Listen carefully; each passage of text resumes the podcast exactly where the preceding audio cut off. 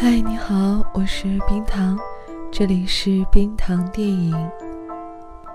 最近重温了一遍《动情爱情故事》，有了些新的感悟。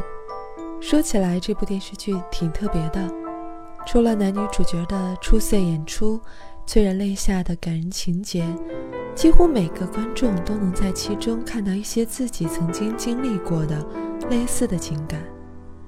这种强烈的共鸣，可能才是他成功的最大原因。看过网上无数的影评，基本每个人都有各自的看法，但有一点都很一致，就是讨厌关口李美这个女人。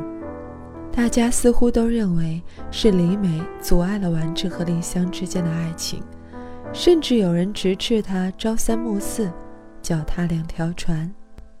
我原来也一直这么觉得。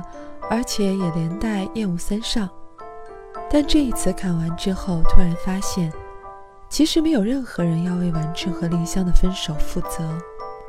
这样的爱情在现实生活中实在是太普遍了。丸治无疑是爱丽香的，但关键在于，这种爱和丽香所付出的相比，很微不足道。这就是问题所在。在爱情之中，最重要的并不是很爱很爱，付出很多，或者是忠诚之类的东西，而是彼此步调一致，互相平衡。丸治和丽香的性格差异太大了，可以说前者是一个非常慢热，甚至懦弱的人。当丸治的犹豫有所保留，对上丽香的专一、勇敢、执着。他便会背负上巨大的压力和亏欠感，甚至丽香越是付出，他就越想逃避。这种感觉在剧情中很明显的表现出来了。当丸治觉得累时，最好的避风港无疑就是对初恋李美的情节。暗恋者是不需要和对方互动的，因此可以心安理得地享受这种畸形的爱情。玩具不是铁石心肠，更不是吃着碗里的看着锅里的，他是个好人，只是他太软弱，跟不上丽香的步伐。而丽香爱上玩具，无疑是非常可怜的，因为在这场爱情中，她找不到最关键的那个点，就是自己爱得太急了。很多人不喜欢冬情爱情故事的结局，我却觉得。这个结局是整部电视剧的点睛之笔，是使其成为经典中的经典的关键所在。如果是庸俗的爱情故事，丽香会在完治赶到车站，看着火车开走之后，突然出现在悲伤的完治面前，于是，一番表白，一场拥吻，有情人终成眷属。如果是优秀的爱情故事，丸治会在经过一番思想斗争之后。终于跑到车站，却眼睁睁看着火车开走了，错失了自己的幸福。可经典之所以与众不同，就在于它对人性的刻画深刻而准确。在爱媛县，丽香给了丸治最后一个选择的机会，就是叫他去车站找自己。如果丸治不去，就真的要失去他了。可这真的是一个机会吗？完治最后去了，因为他下了决心，做出了选择。虽然慢了点儿，却是坚定的，所以他跑着去了。可丽香早已乘前一班车离开了。完治焦急地在末班车上寻找着丽香，最终一无所获，却在栏杆上发现了丽香留下的一块手帕，是和他道别的。我以前一直不明白，一直不明白。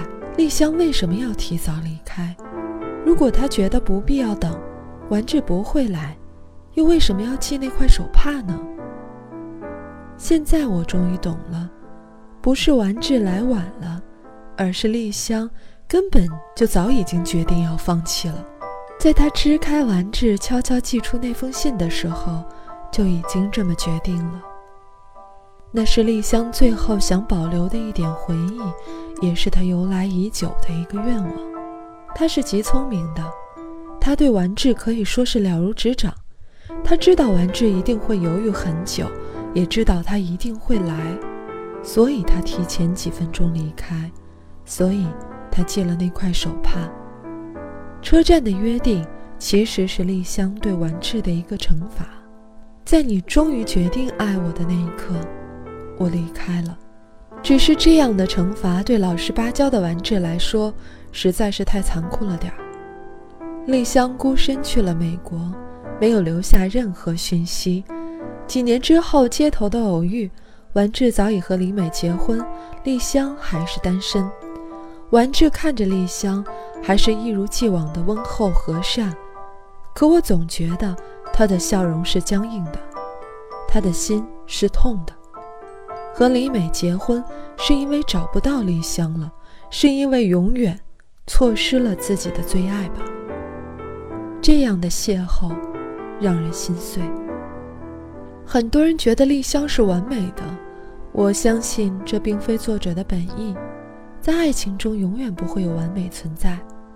丽香的放弃，不是因为得不到完治，事实上，她若是不走，完治一定是她的。可是对他来说，幸福不以结果来衡量，不是在一起就万事大吉的。也许完治让他等了太久，也许他觉得自己付出太多。总之，这样的爱即使在一起了，也不会感到幸福。事实上，他的离开毁掉了自己和完治的爱情。从这个角度来说，丽香也是很计较的，并非像大多数人所想的那样伟大。当然，这才是人的本性，也是作者的英明之处。看完之后，觉得心里有很多惆怅。也许，爱情真的很难掌控。本期文案来自洒脱的投稿。《冬季爱情故事》也是冰糖喜欢的一部剧。以前我们曾经有一句非院线电影节目的表述语，叫做“在电影里遇见你自己”。大概就是洒脱在前面说的，好的作品，让你可以在里面寻找到自己的影子。这部剧也是一样，对《东京爱情故事》里的丽香来说，玩具对她的喜欢不是百分之百，哪怕她的爱有百分之九十，对丽香来说，也只等于零。我不会抱怨情人节你忘了送我礼物，因为我会和你分手。找到不会忘记的那个人，我不会抱怨你的爱不够纯粹，因为我会找到比你更爱我的人。希望你在现实中的爱情，每一分付出都有回报。如果不能，就转身离开，像丽香一样洒脱。这里是冰糖电影，我们的微信公号是同名的冰糖电影。下期节目我们再见。拜拜。